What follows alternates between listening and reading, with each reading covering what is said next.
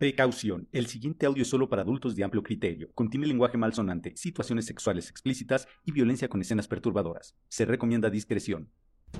Convey Content presenta historias bien netas que no son verdad, pero tampoco son mentiras. La nota masacre. Las historias más crudas sacadas de la realidad.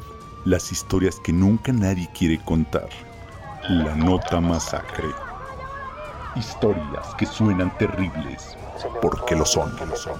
La nota masacre. Ahí están las masacres. Los personajes y hechos contados en estas historias son completamente ficticios. Cualquier parecido con la realidad son mera coincidencia. Benito Camelo se puso tieso.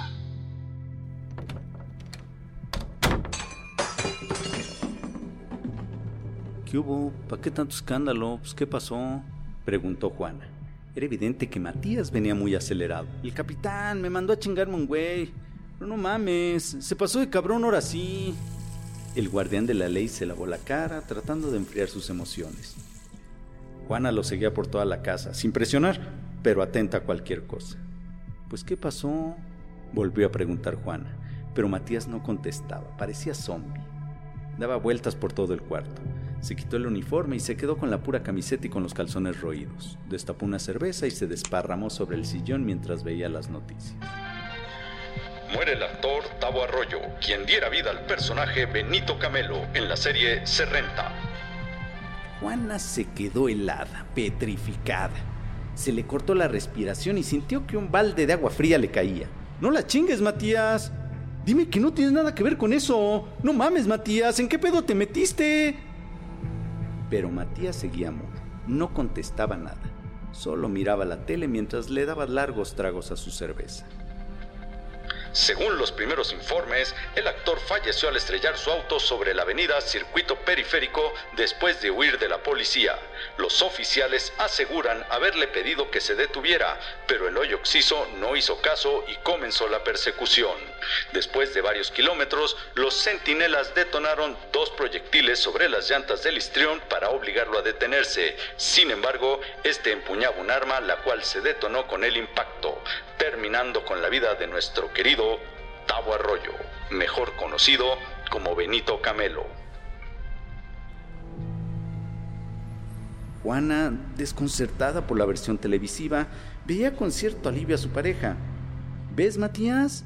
No fuiste tú, se mató solito. Lo dijo bien claro el de las noticias. Tú no hiciste nada, solo hiciste lo que debías.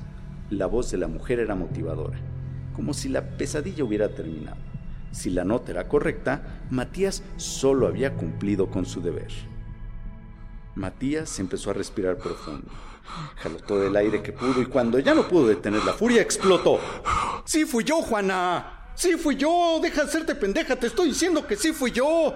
El primo del Capi se quería coger a la tal vieja del Tavo. Le pidió el paro al Capi para que lo abriera y el Capi me mandó a mí a darle un pinche susto, pero verga, el pinche Benito salió más cabrón que bonito. Y le enseñé a Fus que le dije que se parara, pero le valió verga, Juana. Le valió verga. Y después, después el pendejo de Rufino, pues se pasó el pinche bache que se me sale el tiro. No mames, Juana. Tú sabes que soy rependejo con el tino. ¿Cuándo le iba yo a dar? Pero pues valió madre. Cuando nos acercamos, el chavo todavía se movía. Había pedazos de sesos, sí bien gacho, embarrados por la cabecera. Se escurría como moco con sangre, como, así como si fuera un gusano bajando así bien lento. No mames, olía a madres. Creo que después de que le entró el tiro se cagó. Pero lo más, así lo más, más culero, es que todavía estaba vivo. Se movía como, como que quería decir algo que le dolía, pero pues ya estaba más para allá que para acá. Y luego la pincha Antonia. Viendo el pedote que tenemos, todavía le pasa báscula. Le chingó el teléfono, el reloj y una cadena. Matías le terminó de contar a Juana cómo el intérprete daba su última función, cómo atragantado por su propia sangre fue perdiendo la vida, cómo se le escurría la mierda, la sangre y algo que parecía vómito hasta llegar a los zapatos de Matías. El patrullero solo le contó lo que vio, pero nadie, nadie podrá hablar de cómo la bala rompió la parte trasera del cráneo y atravesó el cerebro y salió cerca del ojo. Nadie podrá hablar de cómo Tavo sintió una picazón en la nuca y después escuchó un zumbido que fue creciendo junto con un dolor insoportable en la cabeza, como si le metieran una varilla ardiente que le fuera desprendiendo el cerebro en cientos de partes. Nadie podrá hablar del miedo que sentía el actor cuando iba perdiendo la capacidad para respirar y cómo se le iban atorando los buches de sangre mezclados con mucosidad intestinal en la garganta. Nadie podrá hablar de la vergüenza que sentía por haberse defecado. Nadie podrá explicar cómo se enterró el volante y cómo éste le causó que le explotaran todos los intestinos. Por dentro ya no había nada más que vísceras revueltas sin ninguna función.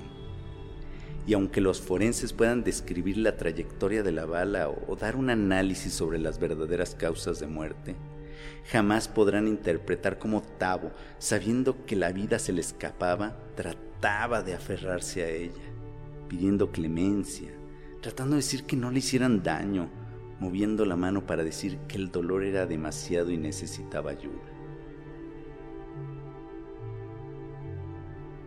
Con los ánimos más calmados, se sentaron juntos frente a la tele. Ya había terminado el noticiero y ahora veían un programa de deportes. El América le había ganado 3-0 a las Chivas. Con la mirada perdida, Juana, un tanto resignada, le preguntó a Matías. Bueno, ¿y qué va a pasar?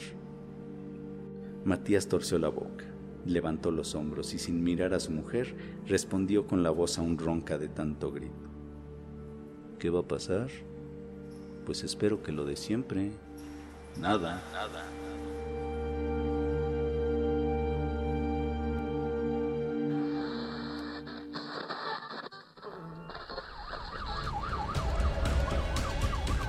La Nota Masacre es una producción de Cubey Publicidad. Guión Michael Convey. Voz Miguel Carrillo. Producción Ángel Maya.